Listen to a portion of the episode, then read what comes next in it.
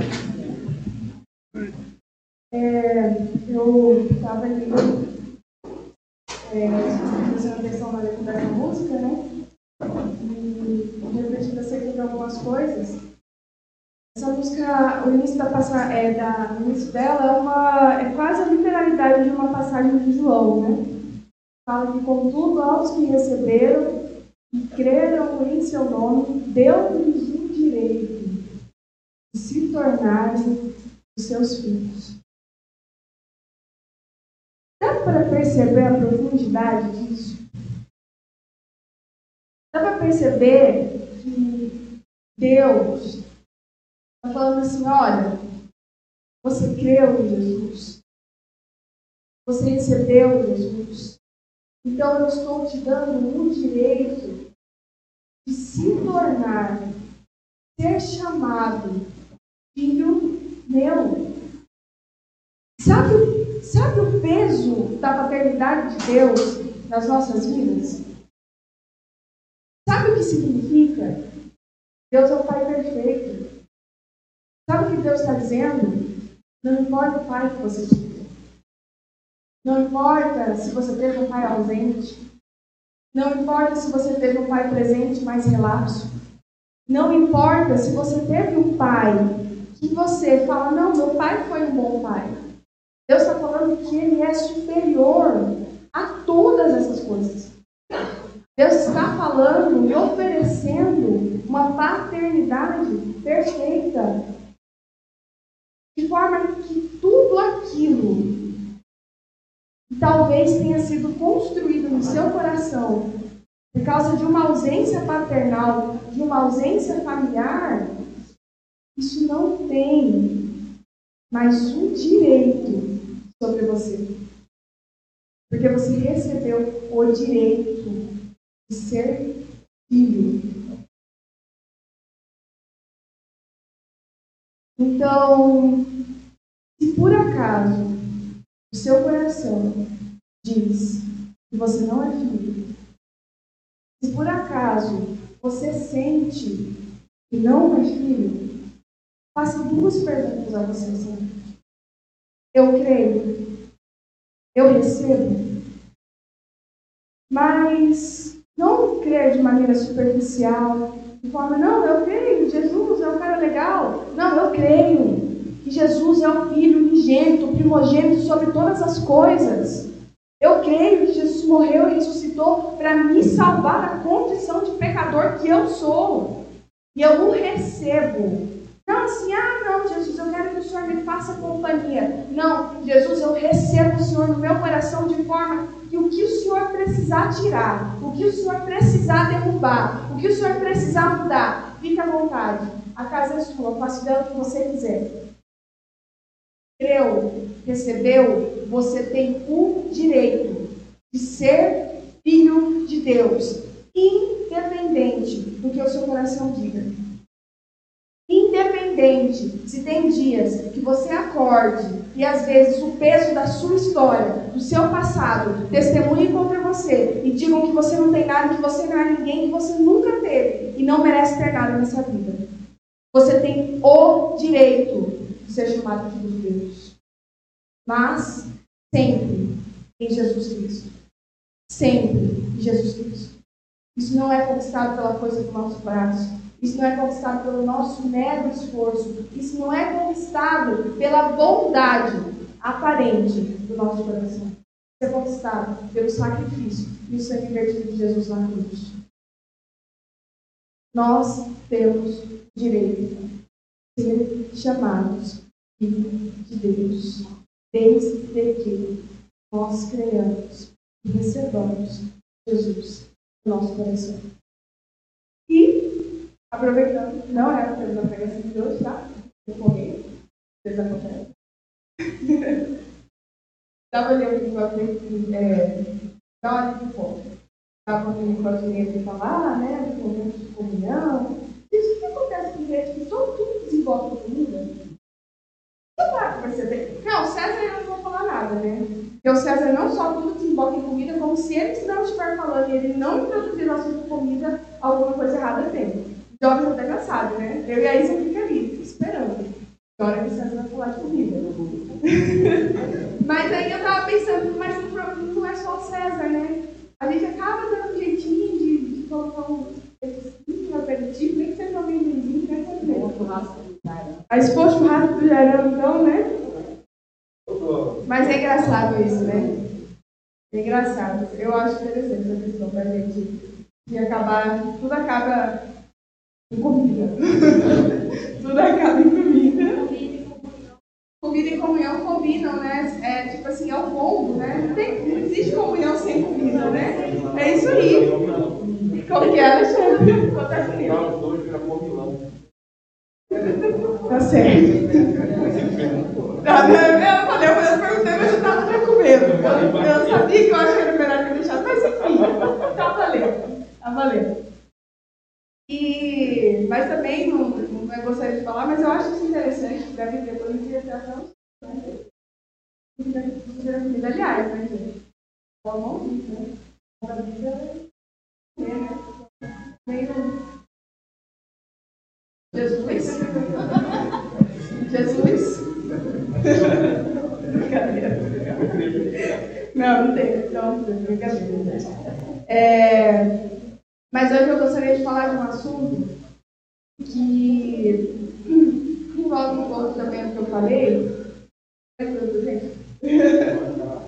envolve um pouco também que eu falei sobre essa questão de muitas vezes nosso coração vir falar para a gente que nós não somos filhos, que nós não somos amados.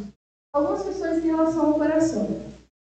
E uma, eu tenho notado, já faz algum tempo, muito tempo, que existe uma tendência, meio que geral, e essa tendência ela é refletida em filmes, em novelas, em séries, em livros, que é uma tendência já que meio que está dominando a mentalidade coletiva. E qual que é essa tendência? É a tendência do ouça a voz do seu coração. É, eu acredito, vou, vou falar aqui, eu acredito que muitos vão se identificar. Se não se identificarem, provavelmente, depois do que eu falar, vocês vão observar essa questão. Alguém que já assistiu, é muito provável que alguém tenha lido um livro assistido um filme, que o enredo se desenvolve dessa forma. Tem uma mocinha, muito bonita, e essa mocinha está vivendo a vida dela, um belo dia, ela tromba com um mocinho, num momento assim, bem cinematográfico, assim, de canções, de sininhos, de olhinhos brilhando, de troca de olhares, e alguma coisa caindo, porque, porque toda vez alguma coisa que cair, mas enfim. E aí rolou aquela troca de olhares, aquele olhar 43, aí beleza, achou a primeira vista, mas aí começa a aparecer um monte de problema que faz com que a mocinha e a mocinha não possam ficar juntos. Ou porque o mocinho tem um relacionamento, ou porque a mocinha tem os conflitos e não pode ficar com o cara. E aí passa 99,9% do filme naquela, naquele ruim Ah, não posso, não dá, não quero, não vai dar certo. Vai. Aí o filme termina como? Uma espécie de epifania, de revelação dos dois, ou de um dos dois, que eles têm que abrir mão de tudo e ouvir o quê? A voz o coração. E aí tem aquele momento que a mocinha larga tudo e vai atrás da mocinha, às vezes é no aeroporto, você acha estranho, foi? Aeroporto, né? Aí tá lá, eu acho muito engraçado isso, que você qualquer besteira você vai de avião, né? O povo passa check-in, passa tudo, o avião espera, mas enfim. Rola aquela questão toda lá e rolou aquele encontro e viveram felizes para sempre. Já, já viram alguma coisa mais ou menos desse depois eu vou um pouco. Mas é basicamente, se vocês olharem, principalmente os romances, eles se desenrolam dessa maneira, né? Mas não só os romances, até mesmo em filmes de ação, por exemplo, quando rola um, um, relacionamento, também acontece isso. Em filmes de, de qualquer outra coisa, acaba tendo alguma coisa parecida nesse sentido, em que é pregado a ideia de que é necessário ouvir aquilo que o coração diz fazer aquilo que o coração manda. Mas o que eu acho engraçado desses filmes, dessas, desses livros, dessas coisas, é que elas nunca mostram o depois do felizes para sempre. Sempre. Mas e a, o trabalho que a mocinha ia arrumar, que estava indo dentro do avião e que ela decidiu largar por causa que o cara fez um, todo lá o negócio lá, pode partir ela ir embora. E o casamento que o mocinho provavelmente abandonou para poder ficar com a mocinha porque o coração dele disse que ele tinha que ficar com ela. E o desenrolar dessas coisas depois, porque cinema, em filme, em livro, sempre tudo dá muito certo. Principalmente nós, mulheres, a gente acaba sendo envolvida, né? A gente se inspirando depois. Aí se tem a continuação, vai saber o que vai acontecer, depois fica uma coisa. Mas e as consequências? E o que, que acontece? Quais são as consequências de se ouvir a voz do coração? Não estou aqui para fazer uma crítica literária, cinematográfica, nada disso. Não estou aqui para pregar que a gente tem que assistir essas coisas. Eu também gosto dessas coisas. Eu acho divertido, é entretenimento, gosto de livro, gosto de romance. Estou aqui para criticar essa questão.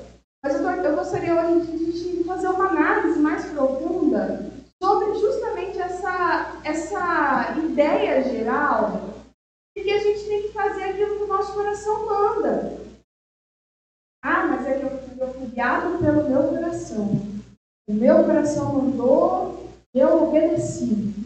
E isso gera alguns, alguns questionamentos, porque é, onde tudo isso leva? É, aonde tudo isso vai dar?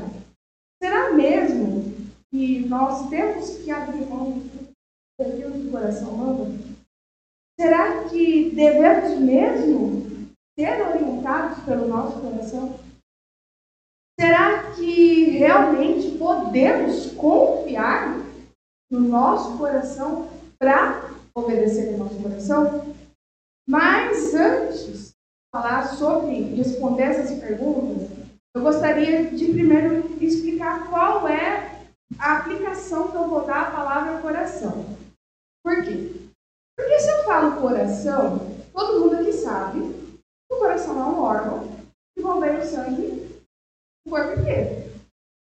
Então, é, bem, falando secamente, o coração nada manda e não tem voz, né? Todo mundo, ok, bem, né? Ninguém ouvindo aí o coração falando, o órgão falando não, né? Mas então, se o coração não fala, o coração é um órgão, biologicamente falando, que nunca descansa, nunca para, e a função dele é, é, é bater ou guiar sangue de forma que ocorra a troca gasosa do, do oxigênio, do gás carbônico, justamente no nosso sangue. Essa é a função biológica dele. Então a gente pode concluir que o coração ele só está aí para isso.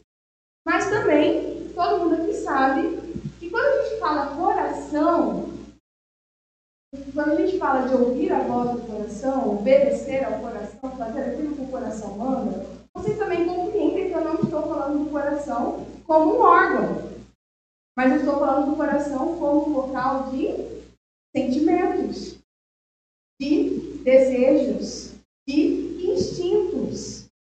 Obviamente, também, se a gente continuar falando biologicamente, nós vamos nós também vamos chegar à conclusão que não é o coração que manda nos sentimentos. Ok? Quem que manda? Quem que manda o coração acelerar quando o crush? Quem que manda o coração acelerar quando está com raiva? É a cabeça. Mas, enfim, para a gente não ficar, a gente não está aqui para tratar de questões biológicas, nem científicas, nem nada disso. Tá, então, hoje, quando a gente continuar falando, quando eu continuar falando coração, eu vou estar falando de coração no sentido de sentimento, de interior.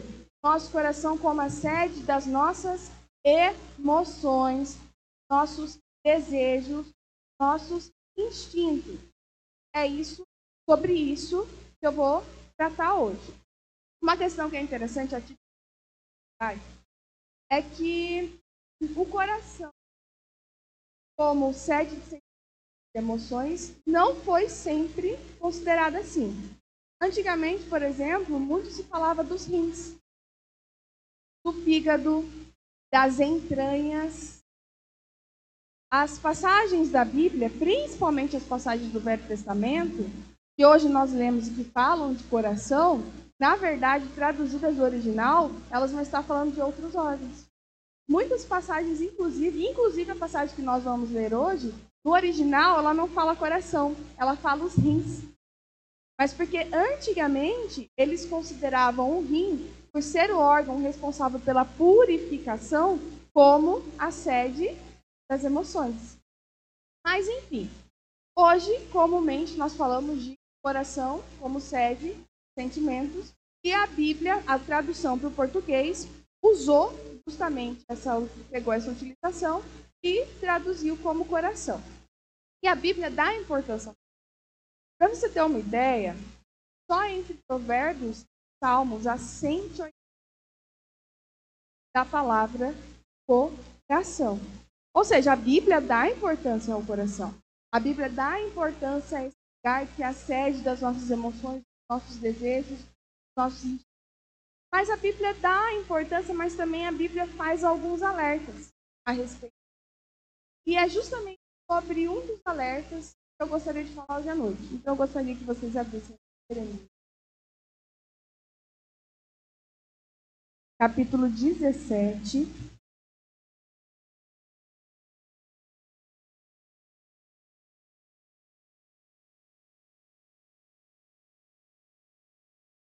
Vai ler do versículo 9 ao versículo 10. Jeremias 17. Versículo 9 ao versículo 10. Fala o seguinte: Eu sou o Senhor. Opa, o 9. O coração é enganoso, é mais enganoso que qualquer outra coisa. Sua doença é incurável. Quem é capaz de compreendê-lo? Eu sou o Senhor, que sonda o coração e examina a mente, para recompensar a cada um, de acordo com a sua conduta, de acordo com as suas obras. Eu acredito que essa passagem, quem nunca ouviu falar, homem danoso. É uma passagem extremamente conhecida. Mas, e qual o contexto Jeremias aqui?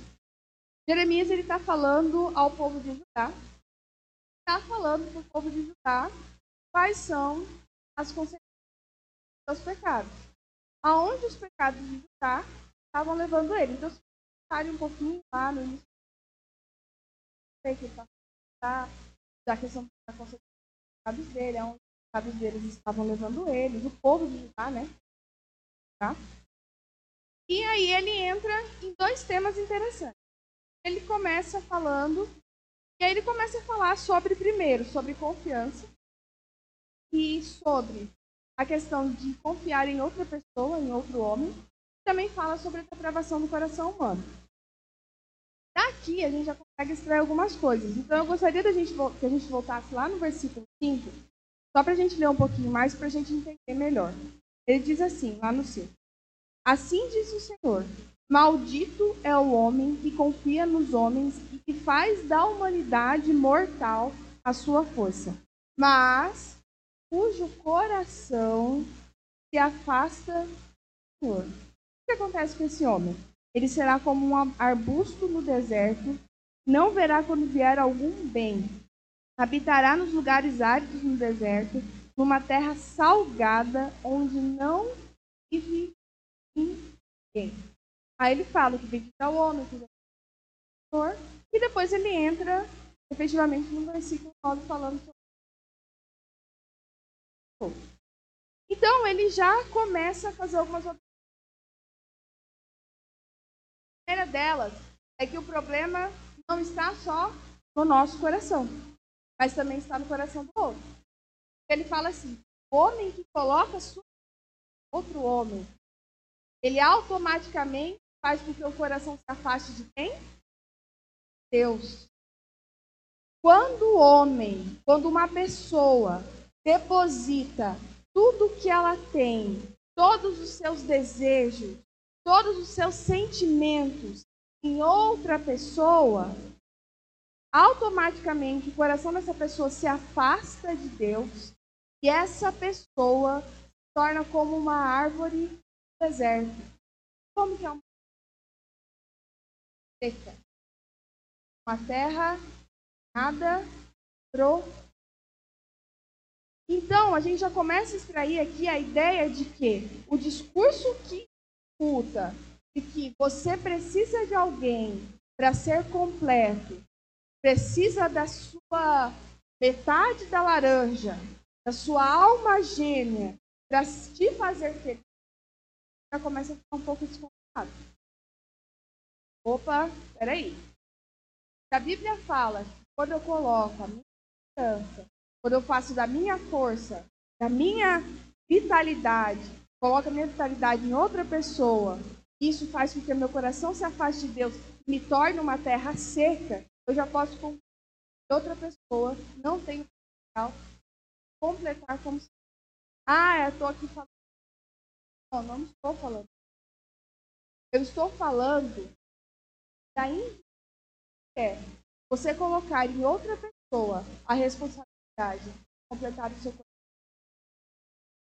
Eu estou falando da injustiça que é você jogar em outro ser humano a responsabilidade de fazer satisfeito. Eu estou falando da injustiça que é você depositar as suas expectativas, geralmente são muito altas, em outro ser humano que é tão falho, tão pecador quanto você. Sabe o que acontece quando a gente relacionamento com esse tipo de vão ser duas pessoas juntas, completas. A função do casamento não é nos completar, é nos ou dar. O casamento, ele nos torna mais humanos. O casamento nos faz perceber o amor de Deus. Como? Tá lá. Tá calado. Pensa. Quando você tá lá, querendo, falando assim, meu Deus, não sei o que eu faço com essa pessoa. Aí para assim por cinco minutos e pensa em Deus. Muitas vezes também você faz um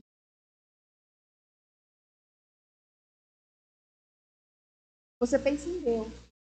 Na mesma medida que o cônjuge falha com você, você falha com Deus não diz. Ao contrário, ele te deu direito.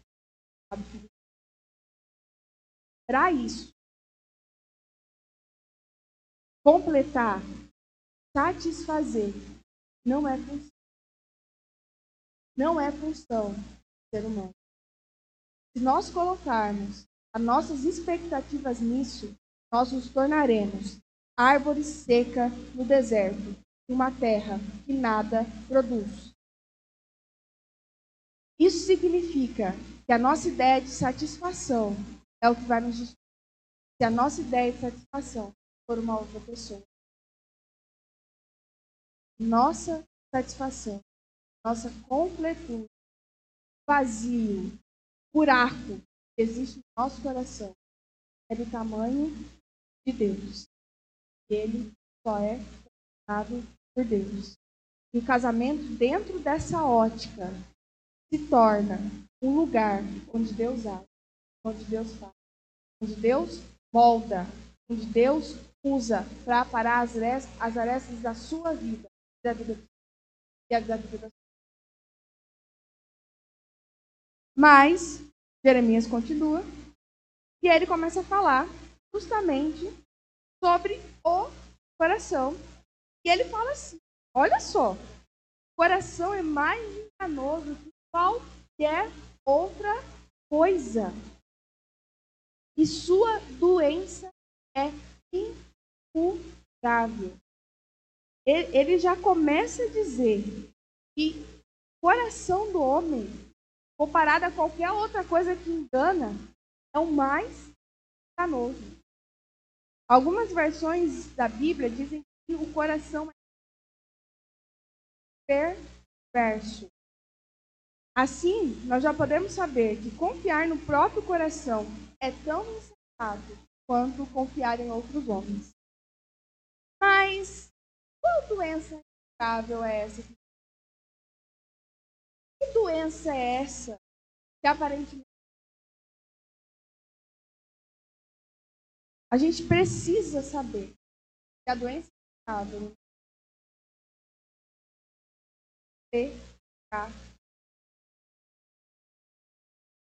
é o mal dentro de nós. Mas para a gente entender melhor como que o pecado atua no nosso coração, como que o pecado atua nas nossas emoções, e por que que Jeremias nosso coração enganoso, precisa dar uma analisada em nós mesmos. A gente sabe que as nossas emoções elas são flutuantes. Tem dia que você acorda e está tudo bem. Está querendo dar bom dia até pro sol. Você sai cantando a música lá do bom dia, o sol já nasceu na fazendinha e fica aquela alegria toda que você nem você sabe explicar por que, que você está feliz, mas você acorda tudo bem. Mas tem dia que você não quer dar bom dia nem pro seu reflexo.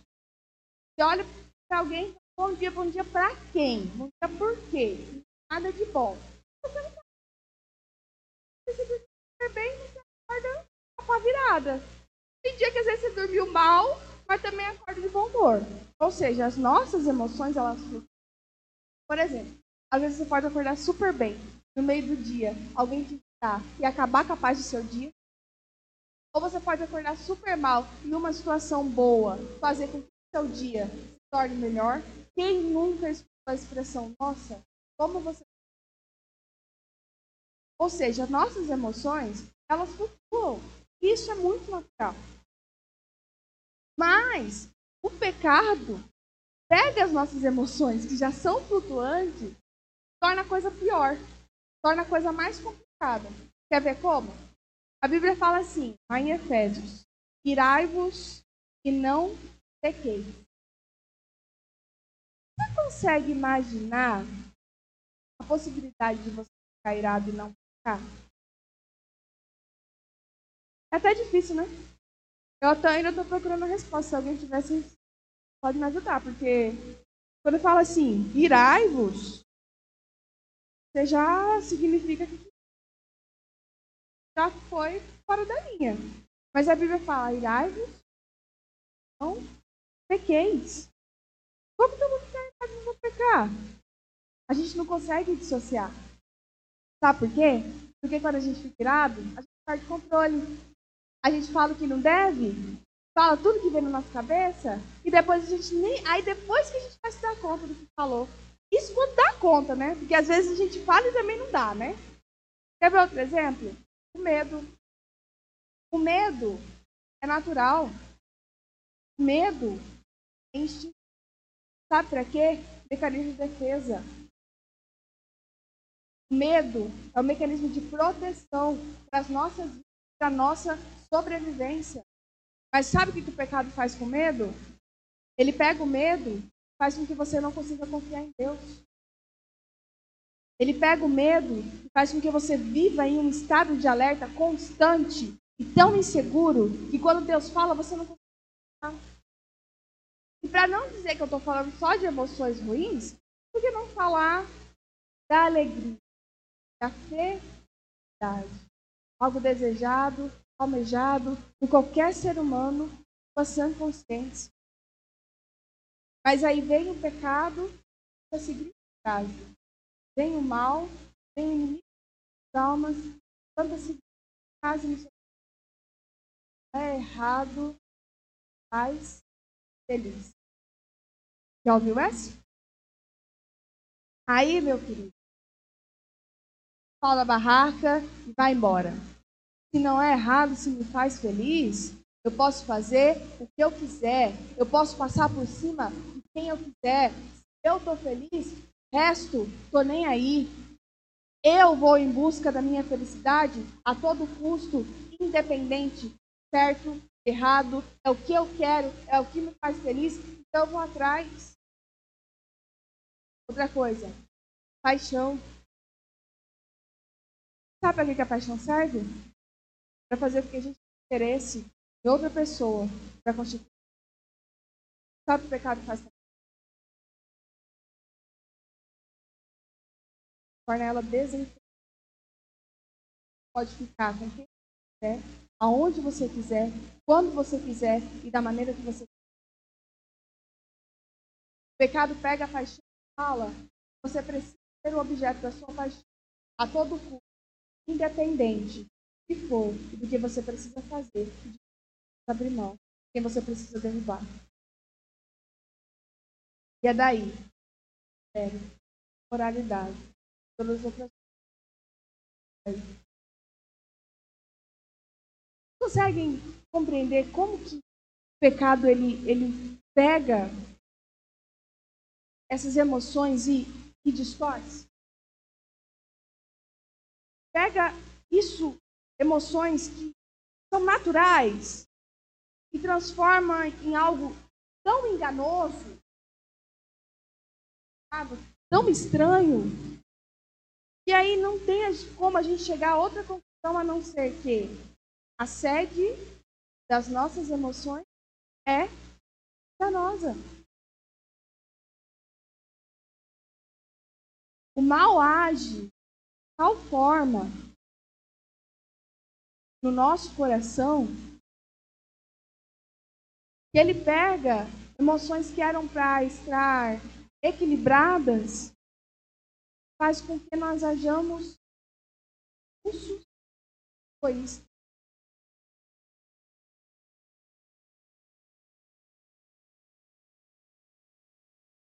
Eu estou aqui levantar uma bandeira ao racismo. Estou aqui para as nossas emoções, nós não devemos ter emoções. Nós não somos robôs. As emoções, sentimentos, coração, foi criado por Deus. Ele foi feito para isso mesmo. Sentir. Mas eu estou aqui para falar justamente o potencial que o mal tem sobre isso. O potencial que o pecado, desde a queda, pegou justamente aquilo que era muito bom. Lembra lá de Gênesis? Quando Deus fala, viu Deus que era muito bom. Somos nós. Pecado, ó,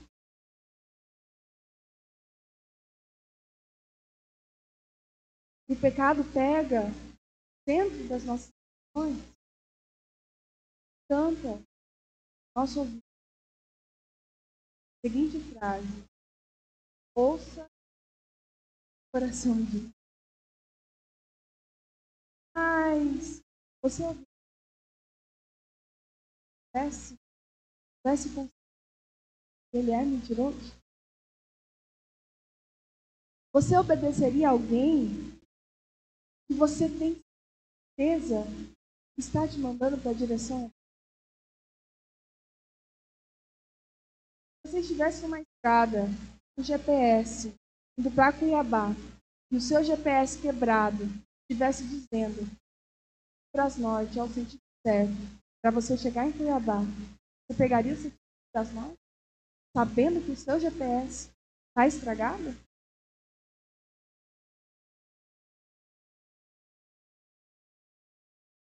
Sabendo que existe um problema?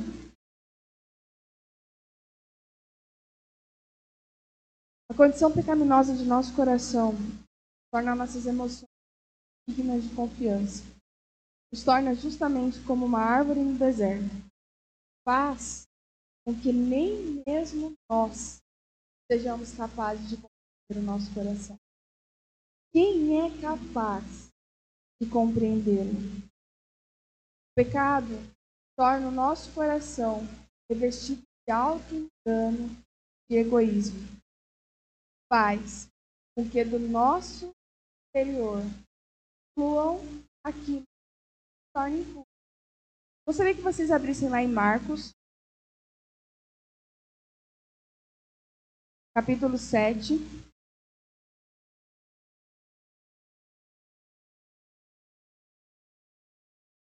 Versículo 20 ao 23. Marcos, capítulo 7, versículo 20 ao 23. E continuou. Quem? Jesus. O que sai do homem é o que torna e o torna impuro, pois do interior dos, do coração dos homens vêm maus pensamentos, as imoralidades sexuais, os roubos, os homicídios, os adultérios, as cobiças, as maldades, o engano, a devassidão, a inveja, a calúnia, a arrogância e a insensatez. Todos esses males vêm de dentro e tornam o homem impuro. Quem está falando isso? Jesus. Jesus está dizendo que do interior do nosso coração fluem coisas que nos tornam impuros. E a lista é longa. É bem longa. O coração corrompido é um dos piores inimigos que a criatura humana pode ter. Por isso, esses discursos, ouça o seu coração. Não é errado se te faz feliz.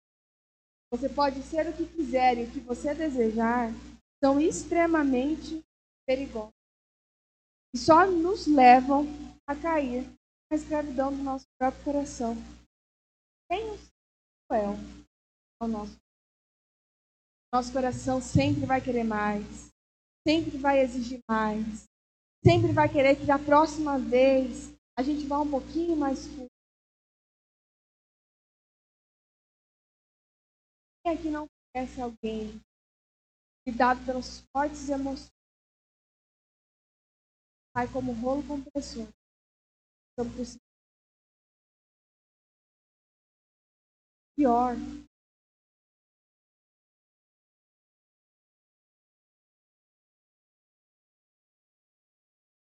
Obrigado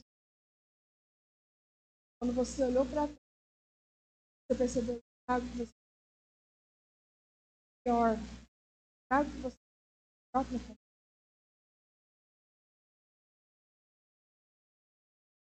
Já aconteceu. De olhar para trás, de obedecer aquilo que estava, de repente falar, onde eu fui?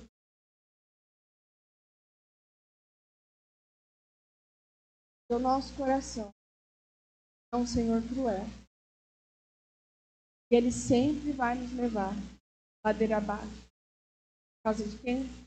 da doença do pecado. Causa da doença mal que habita nos nossos corações.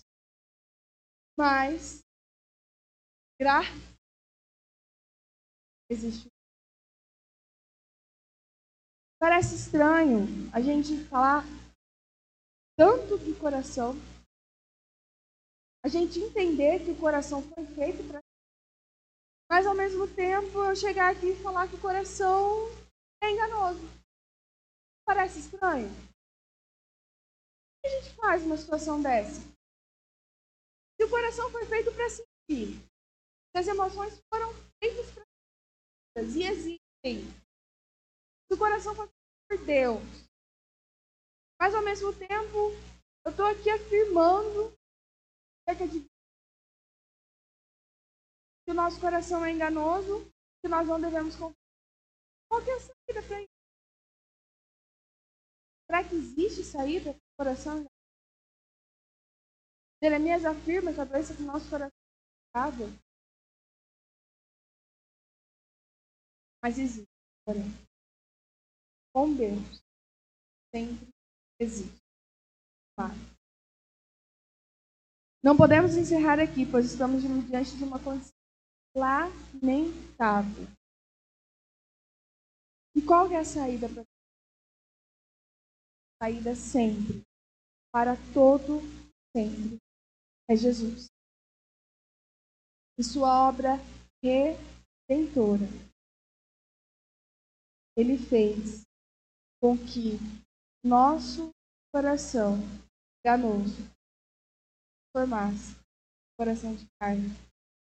Quando Deus promete lá em Ezequiel, tiraria o coração de carne, daria, tiraria o coração de pedra, daria o coração de carne.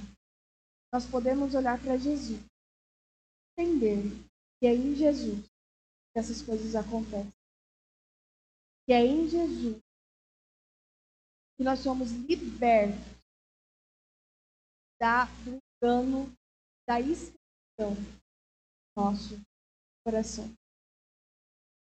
É através de Jesus que nós podemos ter a consciência de que o nosso coração é novo.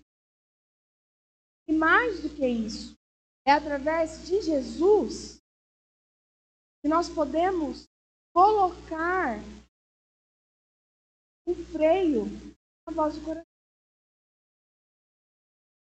Jesus vem como uma nova voz, através do seu Espírito Santo. E essa voz vai passar a nos guiar de forma que o nosso coração se torne coração de carne, deixe de ser tão exigente. Ele se torna submisso ao Senhor de tudo, inclusive o coração. A doença incurável de Jeremias encontra a cura diante da cruz. A doença incurável, Jeremias diz que habita em nosso coração, o torna enganoso. Ela é desfeita diante da face daquele que nos salvou, nos salvou do pecado, nos salvou da condenação, nos salvou, sabe de quê? Nós mesmos. O Espírito Santo passa a habitar em nós de forma que existe uma voz doce, suave. Fala assim, não é por aí. A depravação do nosso coração contra a purificação de Jesus. Aquilo que nos tornava impuros, aquilo que nos tornava enganosos, Jesus não habita. Na presença de Jesus, todas as mentiras são desfeitas. Por quê? Porque Ele é a verdade. Porque Ele é aquele capaz de compreender o nosso coração. Não é isso que Isaías Jeremias diz no versículo 10? Mas o Senhor conhece, sonda e examina nosso coração. Nós, nós não somos capazes de nós, muitas vezes, até mesmo somos enganados por nossas boas intenções. Mas Deus examina a profundidade do nosso coração e sabe. E a partir do momento que Jesus entra nas nossas vidas, a partir do momento que nós abrimos justamente o nosso coração para Ele, ele o nosso coração deixa de ser uma terra desabitada e passa a ser habitado justamente por quem? Jesus.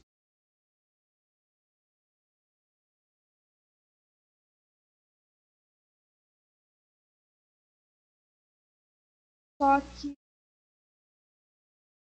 questão. A partir do momento que Jesus entra,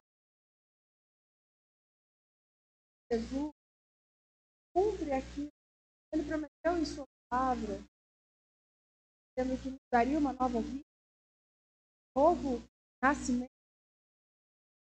A partir do momento que nós decidimos com Jesus formar uma nova criatura, de forma que a ditadura do pecado não é mais nosso Senhor, nós iniciamos o processo. E esse processo começa a partir do momento que temos receber nos tornamos, mas só termina no momento. Enquanto isso, enquanto isso, nós estaremos desse processo. Então, a solução nosso coração enganoso, das nossas emoções, nossos chama-se Jesus. Mas nós precisamos crer, receber e submeter a esse processo. Pela conversão. Terminamos. E dentro desse processo, tem algumas coisas que nós precisamos lembrar para nós permanecermos nesse processo. Sabe por quê? Porque o transplante que tira o nosso coração de pedra, coloca o coração de carne, só finaliza a partir do Da mesma forma que uma pessoa que recebe um transplante precisa passar por um processo para que não haja rejeição, nós também precisamos estar dentro do processo para que nós tenhamos coração de carne, Jesus na cruz. E quais são essas coisas que nós precisamos passar? Quais são essas coisas que nós precisamos lembrar para permanecer nesse processo? A primeira delas é: nosso coração precisa permanecer guardado em Deus. Lá em Provérbios 4, 23, não precisa abrir, que é um versículo bem pequenininho, diz assim: Acima de tudo, guarde o seu coração, pois dele depende toda a sua vida. Mas guardar onde? Significa que eu tenho que fechar o meu coração, colocar trancas, cadeados no meu coração, deixar ele lá? Não. O local onde nós devemos guardar o nosso coração é na presença de Deus. O grande segredo, o grande local ao qual nós devemos guardar o nosso é em Deus. Nosso coração ele deve estar, deve estar tão escondido em Deus que nem nós mesmos temos a capacidade, tá? temos a ilusão que nós somos capazes de controlar. O próprio texto de Jeremias diz que o Senhor é aquele capaz de sondar os corações. Ele quer que é o capaz de encontrar a raiz das nossas ações. Assim, quando nós temos Deus, guardião do nosso coração, nós seremos guiados por, pela sabedoria, conhecimento do próprio Deus a nosso respeito. A segunda é: Deus deve ser nosso maior tesouro. Jesus, lá em Mateus, capítulo 6, versículo 21.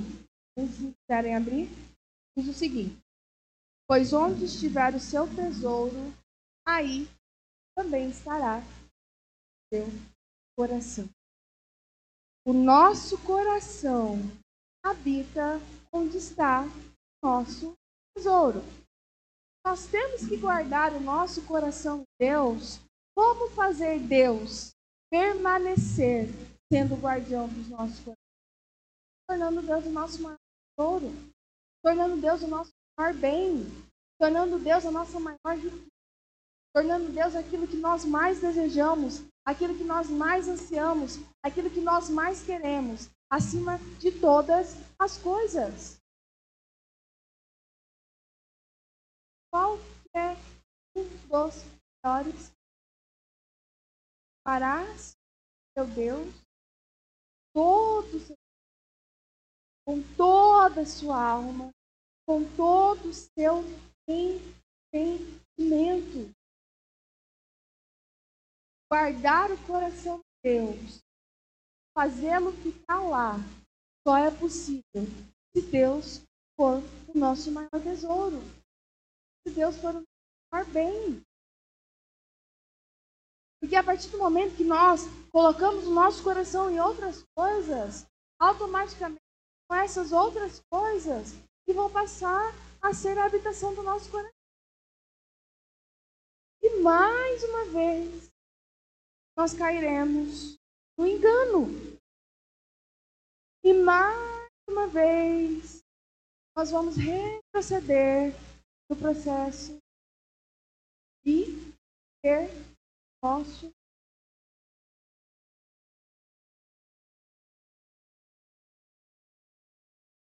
Mas, para que Deus seja o nosso maior tesouro, da mesma forma que o tesouro exige dedicação, que Deus se torne nosso para que de relacionamento Ele. Você só deseja algo quando o valor que ela fez. Como saber Deus é o seu maior bem. Como saber? Como amar Deus com a integralidade do seu ser?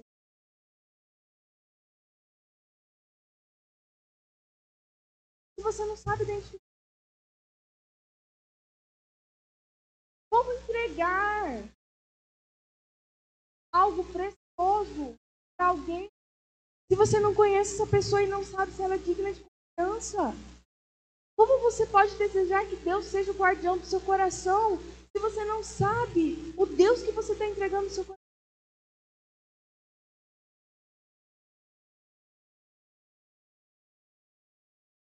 E como? Existe um processo de conhecimento de relacionamento constante de Deus. Sabe por quê? Porque Deus é ilimitado. Deus é infinito. Em nenhum momento, nem todo estudo, nem toda leitura, nem toda oração do mundo com que você conheça Deus de maneira suficiente. Então, o que eu tenho que fazer? Eu tenho que continuar buscando, eu tenho que continuar procurando, porque Deus é infinito. E há algo sempre novo a respeito de Deus que o nosso coração precisa saber. Há sempre algo novo que o nosso coração precisa experimentar a respeito de Deus. Quando nós conhecemos Deus de verdade, nós não podemos chegar e dizer, como muito se diz por aí, que Deus é, com todo respeito, que Deus é enfadonho, que Deus é cansativo, porque quando se conhece Deus de verdade, a gente fica, começa a ficar abismado com tamanha bondade, com tamanho poder, com tamanha graça, com tamanha misericórdia. Mas como saber? Nós não Como entregar? Nós não sabemos. Como se tornar a riqueza desejada? Terceiro, ouça a voz do Espírito de Deus. Não se deixe enganar pela voz que vem do seu coração. Nós fomos feitos, sermos orientados pelo Espírito. Mas o pecado veio, quebrou, com isso, surgiram outras vozes que tentam assumir a responsabilidade da orientação das nossas vidas, inclusive o nosso coração. Mas Jesus veio para reconstruir o laço quebrado, veio para reconstruir a ponte e fazer que nós consigamos novamente ouvir a voz desde o princípio deveria nos orientar. É o Espírito este com o nosso Espírito. Somos. É a voz do Espírito Santo de Deus, que é o nosso guia, é o nosso consolador, é o nosso ajudador. E foi a voz do Espírito Santo que veio para convencer do pecado, da justiça e do juízo. É essa voz que nós temos que ouvir. E é essa voz que vai nos livrar da voz do nosso coração. É essa voz que vai fazer com que nós estejamos atentos para aquilo que o nosso coração diz. Porque vai ter dias que o nosso coração vai testificar com o Espírito Santo. Mas tem dia que nós vamos acordar e o nosso coração vai estar querendo se rebelar. Nós não estivermos atentos à voz do Espírito Santo, nós caímos na rebelião do nosso coração. Nós caímos na chama das nossas emoções, dos nossos instintos. Mas a Bíblia também feitos à imagem de Deus, para sermos orientados por Deus. E quando nós decidimos nos orientar por nós mesmos, sabe que nós, nós estamos abrindo mão de sermos a imagem de Deus. Nós nos tornamos racionais, instintivos. Aí tudo se justifica. O adultério se justifica. Afinal de contas, meu coração mandou, meu coração desejou. A pornografia se justifica. Já que é o que o coração deseja, é o que a paixão pede, é que o instinto anseia. A mentira se justifica, já que eu preciso livrar minha pele. O egoísmo. E assim a lista continua. Já parou para pensar? Já parou para calcular? Se você se deixasse 100% se orientar pelo coração, como que a sua vida está? Já parou para pensar? Realmente fizesse, fosse tudo que? Ou vai dizer que seu coração não ficou? Como marido, como esposa, como funcionário. Vai dizer que nunca ouviu uma voz falando, faz. Ninguém vai saber. É o que você quer.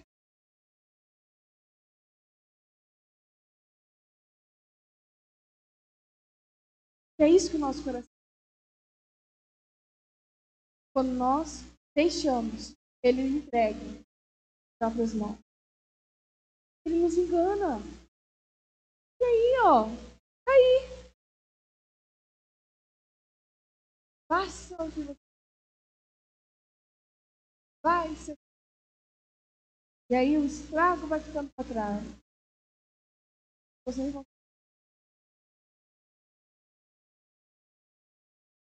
Mas a partir do momento nós submetemos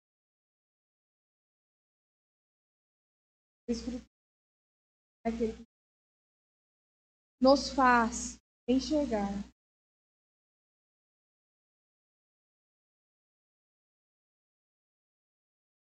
Você foi por vai acabar Você. Foi por pode até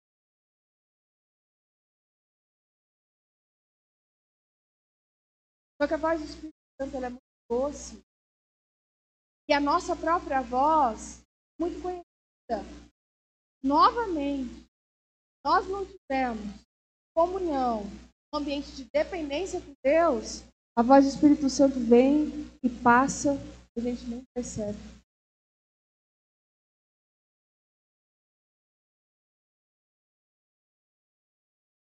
Quarto e último, Seja em constante vigilância. Como Jesus iniciou, feito seu sacrifício, processo de regeneração, santificação em nosso coração, precisamos estar atentos. Porque a nossa natureza pecaminosa sempre tentará invocar novamente para si o controle. Nossa natureza pecaminosa vai querer nos dominar novamente. Se nós não estivermos atentos, orai,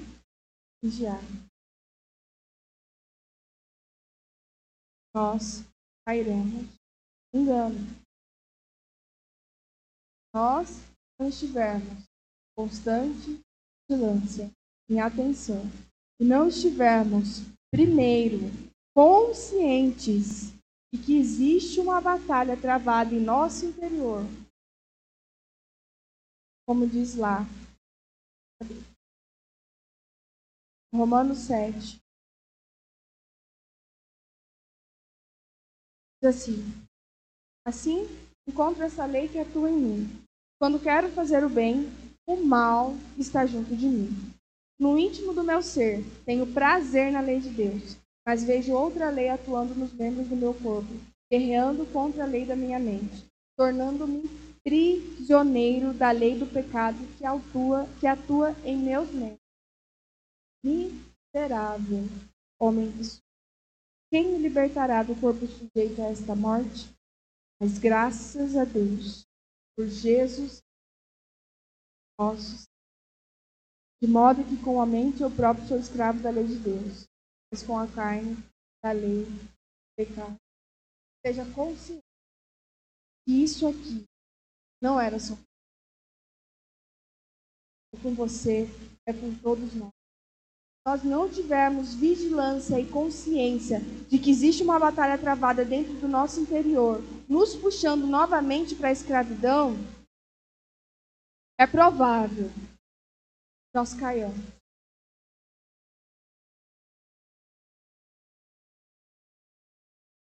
Precisamos, e segundo, precisamos estar atentos justamente para que não nos deixemos levar pelos desejos do nosso coração, pois ao sermos alcançados por Cristo, passamos sim a sermos guiados pelo Espírito, mas sem vigilância constante, caímos novamente no alto engano do nosso coração. Não se com o que o seu coração diz. Mas peça para quem? Para Deus. Sondá-lo, examiná-lo. Pois o indivíduo satisfeito consigo mesmo não tem consciência quão perdido está.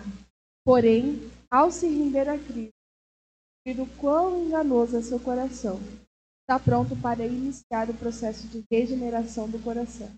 Por isso, devemos deixar o Espírito em nós. Tem uma frase que diz que o coração é terra de ninguém. Sabe o que eu digo?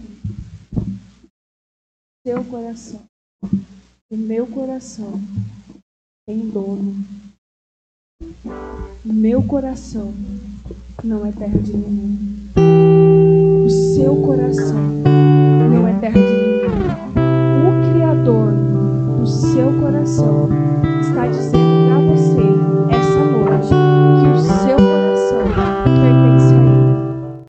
Olá, tudo bem? Você já conhece o Ministério Cartas Vivas? O Ministério Cartas Vivas está presente em Campo Novo do Parecis e tem a função de propagar o Evangelho de Cristo através desse ministério. Você pode estar buscando o Ministério Cartas Vivas através do YouTube, Ministério Cartas Vivas, e você pode se inscrever no nosso canal e acompanhar todas as novidades. Também estamos presentes no Instagram e no Facebook. Busque Cartas Vivas CNP e fique por dentro de todo o conteúdo, compartilhe e seja muito bem-vindo a fazer parte